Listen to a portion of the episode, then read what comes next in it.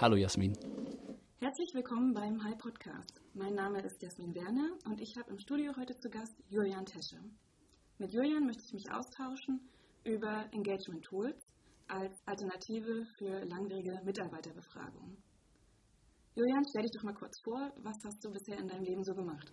Ja, äh, Julian Tesche, ähm, was habe ich so in meinem Leben gemacht?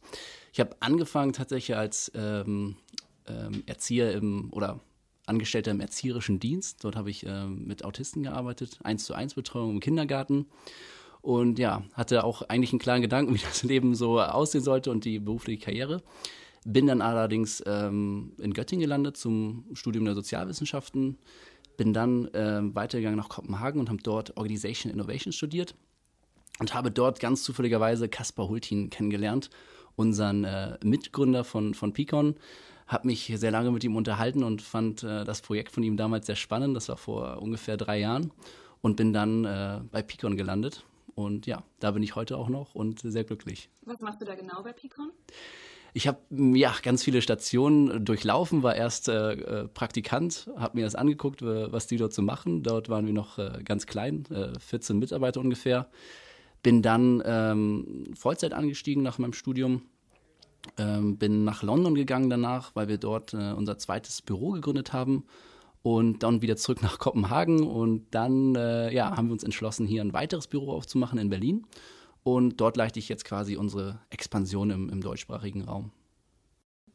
Picon hat ja auch eine ganz interessante Gründungsgeschichte, soweit ich weiß. Möchtest du die mit uns mal teilen?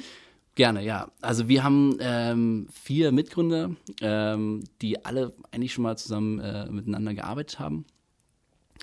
Damals ähm, auch ein Startup, auch ein dänisches äh, Startup, das heißt Podio. Dort konnte man seine eigene, ja, sein eigenes Intranet entwerfen, ohne groß Codiersprache zu können. Und es war ein sehr großer Erfolg und äh, wurde an Citrix verkauft, eine große US-Gesellschaft. Äh, ähm, die waren dort auch äh, mit am Start und haben dort kennengelernt, diese riesengroßen Mitarbeiterbefragungen, wo es manchmal sehr lange gedauert hat, die zu analysieren, ähm, dort wirklich Erkenntnisse zu gewinnen und natürlich auch Aktionen folgen zu lassen. Und haben sich überlegt, da muss es eigentlich einen besseren Weg geben. Ähm, und sind dann mit der Idee von, von Picon gekommen. Ähm, und ja, ich glaube, es war ein sehr großer Markt, den sie dort angelangt haben. Was ich besonders spannend fand, war die Motivation aller vier, wirklich ein Unternehmen zu gründen, für das sie selber arbeiten wollen. Und ich glaube, diese, diese Motivation in, spiegelt sich in allem, was wir quasi machen, wieder. Und ähm, es ist sehr interessant, von so vier passionierten ja, Mitbegründern oder Mitgründern zu lernen ähm, und diese Motivation auch gelebt zu bekommen. Ich glaube, es war für mich sehr wichtig. Lass uns jetzt zum Einstieg vielleicht nochmal eine Ebene weiter höher gehen. Stichworte Digitalisierung und HR. Welche ja. Problemfelder oder Spannungsfelder siehst du da? Ja, ich glaube, die Digitalisierung und HR ist eine sehr, sehr interessante Kombination.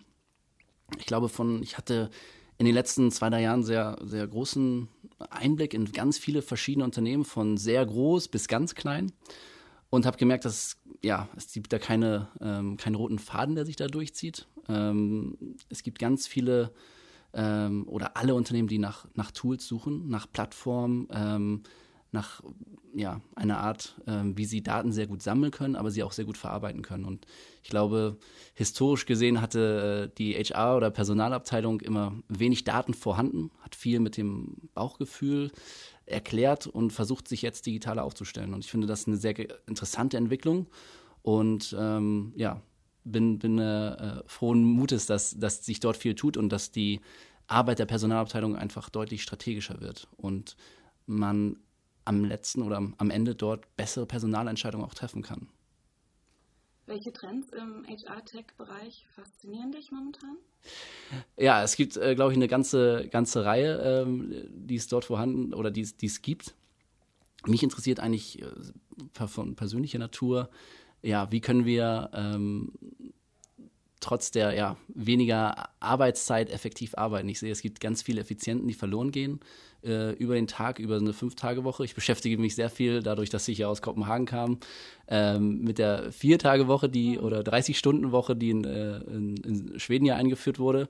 Ähm, und ich glaube, dass das viel Potenzial auch birgt, wenn man nicht diesen großen Stress hat, immer äh, präsent zu sein. Ich habe, als ich in London war, auch mit, äh, war ich bei vielen Unternehmen vor Ort und habe gesehen, dass dort immer noch eine sehr große Präsenz vorgelebt wird. Also man, man muss vor Ort sein, man muss am Platz sein, gesehen werden. Und ich glaube, ähm, die Digitalisierung bietet dort auch ähm, ähm, die Möglichkeit, die, die am lautesten schreien, ähm, werden oftmals befördert. Und hier ist es so, dass man durch die Digitalisierung bessere Daten hat und zu sehen, wer performt sehr gut und ähm, schafft das auch in, in weniger Zeit. Aber ja, es gibt sehr, sehr viele Sachen. Ich glaube, jeder sucht nach einem großen oder nach einem guten Personalmanagement-Tool. Also es gibt sehr, sehr viele ähm, ja, Strömungen, die gerade aufkommen und ich, es ist fast schwierig, die so alle zusammenzufassen im Moment. Dann erklär uns doch mal kurz, was Peakon genau macht. Ja, ähm, Peakon hilft eigentlich Unternehmen klassische Art von einer traditionellen Jahresbefragung zu einer kontinuierlichen Befragung. Ähm, es wandelt sich so viel, also Perzeption, Wahrnehmung der Mitarbeiter verändern sich, ähm, Teamleads kommen und gehen, aber das Unternehmen an sich verändert sich auch. Ähm, und da nur einmal nachzufragen, ist eigentlich äh, ja fast paradox. Ähm, und ich glaube, dieser Status quo wird gerade bröckelt sehr stark. Und viele Unternehmen suchen nach Möglichkeiten, wie sie relativ einfach Mitarbeiter kontinuierlich befragen können. Ähm, auch dort, glaube ich, sehr historisch gewachsen, dass man so einen großen administrativen Aufwand ähm, hatte, um die Mitarbeiterdaten ähm, ja, zu konsolidieren und dann ähm, zu befragen und die, das zu analysieren.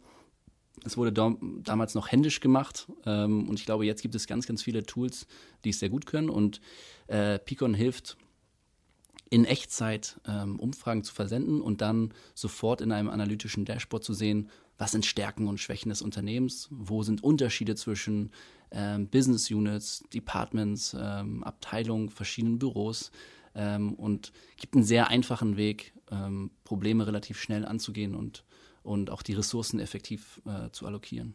Und wie kann ich mir das jetzt genau vorstellen? Also ich sitze als Mitarbeiterin an meinem Schreibtisch und dann bekomme ich eine Pop-up-Nachricht und muss eine Umfrage ausfüllen oder wie genau, was bietet ihr da an? Ja, genau. Also es ist, ist so ein Habitus, der sich, der sich ähm, einstellt. Ich, ich mache jetzt seit zwei Jahren jede Woche eine Befragung. Ich ähm, kam heute ähm, um neun zur Arbeit, habe dann einfach mein äh, Handy rausgeholt, hatte eine App ähm, und hatte kurz vorher schon eine Benachrichtigung bekommen, dass meine Befragung ähm, vorliegt. Bin draufgeklickt, habe vier Fragen äh, zu verschiedenen Themen beantwortet. Ähm, das ist alles sehr einfach und wenn sich bestimmte Problempunkte gerade ergeben oder etwas sehr positiv war, kann ich einfach direkt jede Woche mein Feedback dort abgeben. Ähm, natürlich muss es auch irgendwie wissenschaftlich aufbereitet sein. Das heißt, wir haben 14 verschiedene Faktoren aus der Organisationspsychologie, die wir messen, um dann zu schauen mit, ja, heute Maschinenlernen, Algorithmen, welcher dieser Faktoren ist eigentlich besonders entscheidend für mein Team oder für dieses, für dieses Department ähm, oder für dieses Land auch so dass ich dann relativ schnell die Einsichten, die ich ähm, als Teamlead brauche, um, um, das, um das Team gut zu führen. Was sind das so für Kategorien oder wie sieht eine typische Frage aus, die da auftauchen könnte? Ähm, zum Beispiel, ich glaube, heute hat die Frage, ähm, wie, wie, wie kann ich ähm, mich äh, beruflich weiterentwickeln oder ob ich damit zufrieden bin von 0 bis 10. Ja, ich bin jetzt von, von ähm, vom, vom Praktikanten in zwei Jahren äh, zu, ja, auch relativ schnell in eine Führungsposition ähm, gelangt. Ähm, und ja, war heute mit der Frage sehr zufrieden und habe einen guten Score abgegeben. Genau, ja. Okay, also man kann immer bewerten von 0 bis 10 Punkten. Genau, und ähm, kann auch einen Kommentar abgeben. Ähm, das ist sehr wichtig. Also es ist manchmal wirklich eine Goldgrube an Ideen, die Mitarbeiter auch dort ähm, teilen.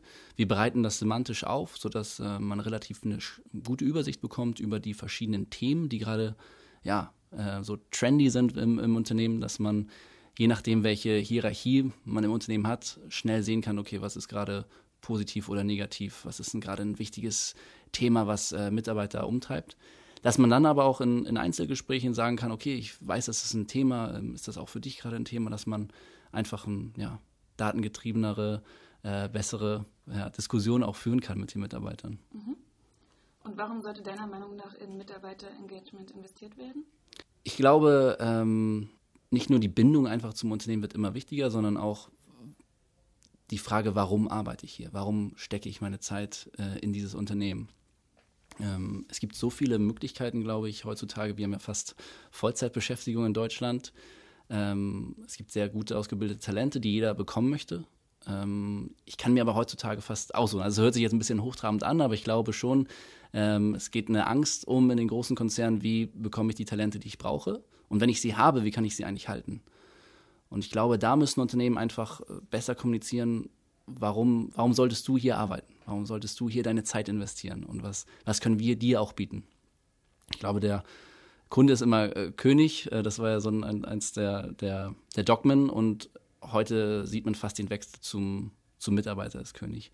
Ähm, ja, ich glaube, manchmal ist es auch ähm, ein Buzzword, was so umgeht, aber ähm, ich glaube für mich, also in, in, meinem Alter ist es schon wichtig, dass ich meine Zeit irgendwo investiere, die sinnvoll ist. Und es muss jetzt keine unbedingt eine große Mission im Unternehmen sein, aber auch die kleinen Dinge ähm, zu artikulieren, warum das, warum das wichtig ist, warum, was ich für, für eine Auswirkung vielleicht auf mein Team habe oder meine, meine Kollegen und Kolleginnen, finde ich unglaublich wichtig. Wen siehst du hier als Verantwortlichen, das Ganze zu initiieren und am Ende auch auszuwerten? Ja, ich glaube, ähm, ich sehe mich auch in der Verantwortung, also den Mitarbeiter. Mhm. Ähm, auch ich bin dafür äh, da, ein positives Umfeld zu schaffen und darf nicht die Verantwortung nur abgeben an, an die, die da oben sozusagen. Ähm, ich würde mir aber wünschen, wenn die, die einzelnen Führungskräfte dem mehr Vertrauen gegeben werden oder dem der Führungskraft mehr Vertrauen gegeben wird, Sachen eigenständig und autonom anzutreiben. Ähm, oftmals, gerade in Deutschland, sehe ich die Tendenz, dort einfach noch zu hierarchisch zu arbeiten. Ich, die Tendenz geht nach unten da, aber ich sehe es, dass oftmals viel von oben herab doch noch äh, aufoktroyiert wird. Und ich würde mir echt wünschen, dass eine Führungskraft ähm, relativ frei entscheiden kann, was für mein Team gut ist. Und ich glaube, da sollte man noch viel mehr die Mitarbeiter, die in dem Team sind, mit einbeziehen in diesen, in diesen Prozess. Dass man das Feedback zusammen bespricht, dass man ganz offen kommuniziert, was sind die Probleme hier bei uns? Ich meine, man kennt die ja jeder, aber oftmals versucht man die so ein bisschen zu versch verschweigen oder äh, zu verdecken, aber es ist viel wirkungsvoller und das sehen wir auch durch, durch die Erhebung, die wir quasi machen bei verschiedenen Unternehmen, das Team wirklich mit einzubeziehen, äh, Schwächen offen anzusprechen und das zusammen ähm, zu, zu beheben quasi. Und auch dort die Verantwortung dann in diesen Meetings an die, an die Mitarbeiter abzugeben und sagen, was können wir hier zusammen schaffen und tun, um das zu verbessern. Mhm. Und wenn das Feedback dann abgefragt wurde, ausgewertet wurde, zusammengesprochen wurde, was kann das letztendlich für Vorteile haben innerhalb der Organisation? Ähm, ja, dass das Engagement steigt, ja. ähm, dass man eine, eine gute Bindung ähm, aufbaut, sodass halt wenige die, die das Unternehmen verlassen, also die Fluktuation mhm. sinkt. Wir haben gesehen von den von unseren Daten auch, dass ähm, man weniger Krankheitstage hat. Ähm, also alles, ähm, was man so eigentlich denkt, ist auch wirklich so. Und das ist natürlich auch wichtig, dass man die Daten hat, das äh, zu zeigen. Ähm, ich glaube für mich, was sehr wichtig ist, ähm, bei uns in unserer Firmenkultur, dass, dass äh, jeder die Einsichten hat, die er wirklich braucht, um, um das Team zu führen ähm, und das immer wieder sehr gut kommuniziert. Also wir haben ähm, ich habe ein wöchentliches ähm, ja, Check-in mit meinem, mit meinem Line-Manager sozusagen, aber wir haben auch monatliche All-Hands. Das ist natürlich ein klassisches Startup-Setup und ich glaube aber, dass Konzerne und große Organisationen davon lernen können.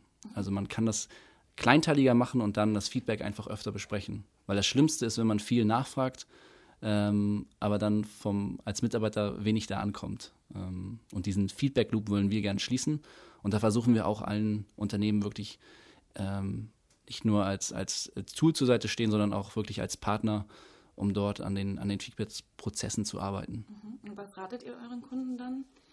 Wie können konkrete Handlungsmaßnahmen dann dadurch abgeleitet werden? Ähm, das ist eine gute Frage. Wir haben eben mit diesen Algorithmen können wir aufdecken, welcher Faktor, wie es sei es zum Beispiel Autonomie oder Zielsetzung, hat, hat wirklich einen großen Einfluss. Ähm, wenn man eine klassische Befragung macht, dann ist zum Beispiel immer der, das Gehalt ist immer schlecht sozusagen. Also es gibt wenige, die sehr zufrieden sind mit ihrem Gehalt.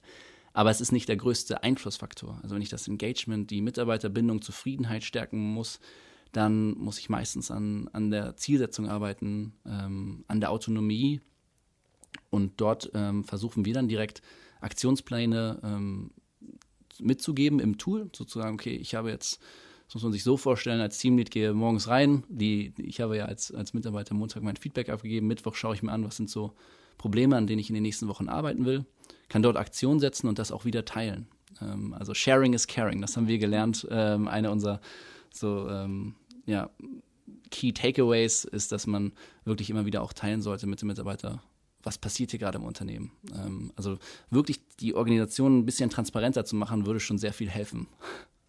Welche Kunden haben das Potenzial von Mitarbeiterbefragungen denn schon erkannt? Ja, das ist interessant. Als wir uns ähm, an den Markt begeben haben, dachten wir, okay, das ist eher was äh, für kleine Startups oder für, für, für junge ähm, Unternehmen, aber es ist wirklich ein Bedürfnis von allen äh, durchweg in, in, in Deutschland und auch, glaube ich, in Europa, zu gucken, okay, wie können wir schneller Feedback einholen von den Mitarbeitern. Wir haben jetzt sehr, sehr große Kunden von über ähm, 50, 60.000 bis hin zu Capgemini, einer der größten ja, Beraterfirmen ähm, in, in der Welt, glaube ich. Wir haben ähm, Metro zum Beispiel, die jetzt gerade ja eine Restrukturierung vorgenommen haben, ähm, das Metronom gegründet haben und dort eigentlich sehr schnell Feedback ähm, einholen können, okay, was bewirkt diese Veränderung beim Mitarbeiter? Ähm, dort arbeiten wir gerade ähm, am Piloten und das wird jetzt immer weiter ausgerollt und es freut mich zu sehen, dass so eine ähm, Firma wie Metro auch dieses Potenzial erkan erkannt hat.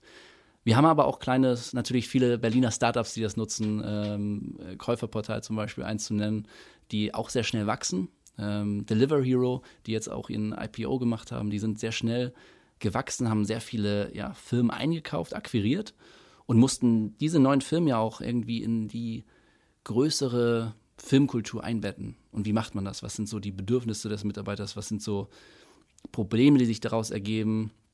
All das kann man, glaube ich, äh, konnten die sehr gut mit Picon begleiten und dort diesen Prozess ähm, ja, effektiver gestalten. Und konntet ihr Unterschiede feststellen, was den Reifegrad von Mitarbeitern und Führungskräften angeht bei den unterschiedlichen Kunden?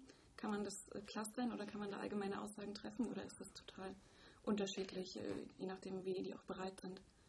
Und offen sind? Ja, ich glaube, ähm, es ist gar nicht so, so wichtig, wie, wie groß man ist oder welche, welche, ähm, welchen Reifegrad des Unternehmens hat, sondern nur die Willigkeit, auch wirklich was zu verändern im Unternehmen. Also wenn man nichts verändern möchte, ähm, so den Status quo einfach nur behalten möchte, dann wird Picon einfach nur ein Instrument bleiben, wie vieles andere, das ungenutzt äh, liegen bleibt. Ähm, und da würde ich mir natürlich hoffen, dass, dass viele ähm, einfach noch mehr Aktion setzen, weil es ist, dass man einfach mehr ausprobiert, zu gucken, okay, was, was, was, was ist ein, was könnte ein guter Effekt sein bei den Mitarbeitern, kommt das an? Ähm, und dadurch, dass man öfter Feedback ähm, einholt, kann man auch einfach Sachen öfter ausprobieren. Und ich glaube, da sind viele noch zu, zu zaghaft, zu ängstlich äh, auszuprobieren. Und ich glaube, das ist etwas, was wir als äh, in der deutschen Kultur ähm, oder Filmkultur jedenfalls haben, dass man dort immer noch Feedback äh, oder, oder so ein Buy-in von jemandem äh, oben abholen muss und zu gucken, kann ich das jetzt machen, darf ich das machen, gibt es da ein Budget für, dass man dort einfach mehr ausprobiert, guckt, äh, passt das mit meinen Mitarbeitern, passt es nicht, ähm, finden, die, finden die Teams das gut und dann einfach durchsetzt und sagt, okay, äh, nach zwei Monaten stampfen wir das Ganze wieder ein, weil das hat nicht geklappt ähm, und da auch keine Angst zu haben vor diesem, vor diesem äh, ja, ähm, nicht klappen. Mhm. Hast du da vielleicht noch ein konkretes Beispiel für uns, entweder zu einer Erfolgsgeschichte, was total gut geklappt hat im Unternehmen oder eins, wo es eine Riesenherausforderung dargestellt hat? Ja, ich glaube, vielleicht ähm, spreche ich da lieber von uns, was wir benutzen es ja auch zwei Jahre und sind von, von 14 Mitarbeitern auf äh, jetzt 120 gewachsen. Und am Anfang, ähm, zum Beispiel, haben wir ein neues Büro in London aufgemacht. Was bedeutet das jetzt für die Mitarbeiter dort? Ähm, das haben wir kurz äh, natürlich schnell herausfinden können, haben dann gemerkt, äh, wir brauchen ein größeres Büro und zwar relativ schnell. Natürlich kann man von heute auf morgen in London nicht in ein großes Büro umziehen. Was dort besonders wichtig war, ist, dass wir, ähm, dadurch, dass es so eklatant wichtig war, dass unser CEO Phil Chambers immer wieder gesagt hat, okay, wo sind wir im Prozess? Wir haben uns jetzt drei Büros angeguckt. Wir haben entschieden, die drei sind nicht gut genug für uns wir müssen jetzt äh, nochmal weiterschauen. Und dass man wirklich dort in diesen Prozess eingebunden war, das hilft ungemein. Also viele sollten nicht in den Aktionismus verfallen, sagen, ich muss jetzt ganz viel machen, sondern vielleicht einfach besser kommunizieren, was gerade gemacht wird.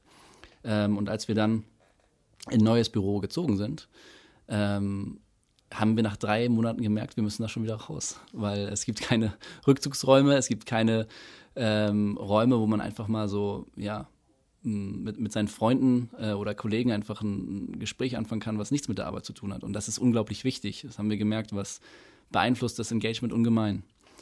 Und mit dieser Entscheidung ähm, konnte dann, konnten wir dann auch an unsere äh, Investoren herantreten und haben gesagt, wir möchten jetzt ein größeres Investment machen in ein richtig gutes Büro mit, mit, mit ähm, ja, wo, wo jeder seinen Platz hat, aber nicht nur zu arbeiten, sondern sich auch äh, auszutauschen und, und Spaß zu haben.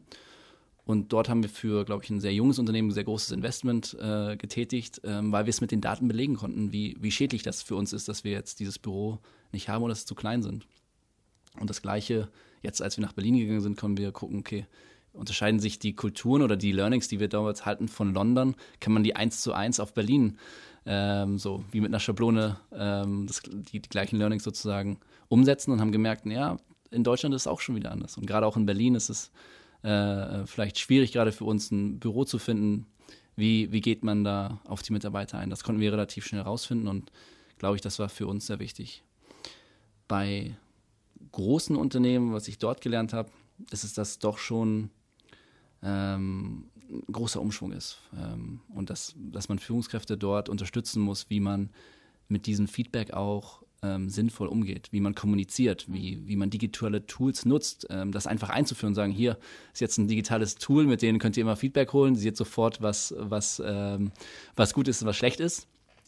Ja, da muss man manche Führungskräfte auch langsam ähm, heranführen und begleiten und gucken, okay, das ist jetzt, läuft jetzt nicht so gut, aber diese Transparenz ähm, bedeutet für einige, dass sie ja, sehr gute Ergebnisse haben, andere nicht so gute.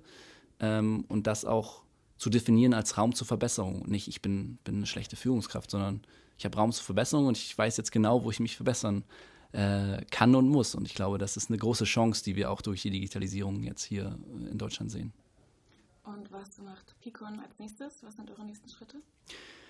Ja, die, der nächste Schritt ist, geht für uns über einen äh, großen Teich. Also wir werden nach Amerika gehen, dort jetzt äh, haben wir äh, doch viel schneller als in Berlin ein Büro gefunden. Also ich, wir waren erschrocken, wie schwer im Moment der Markt oder äh, wie, wie krass wirklich der Markt in Berlin ist.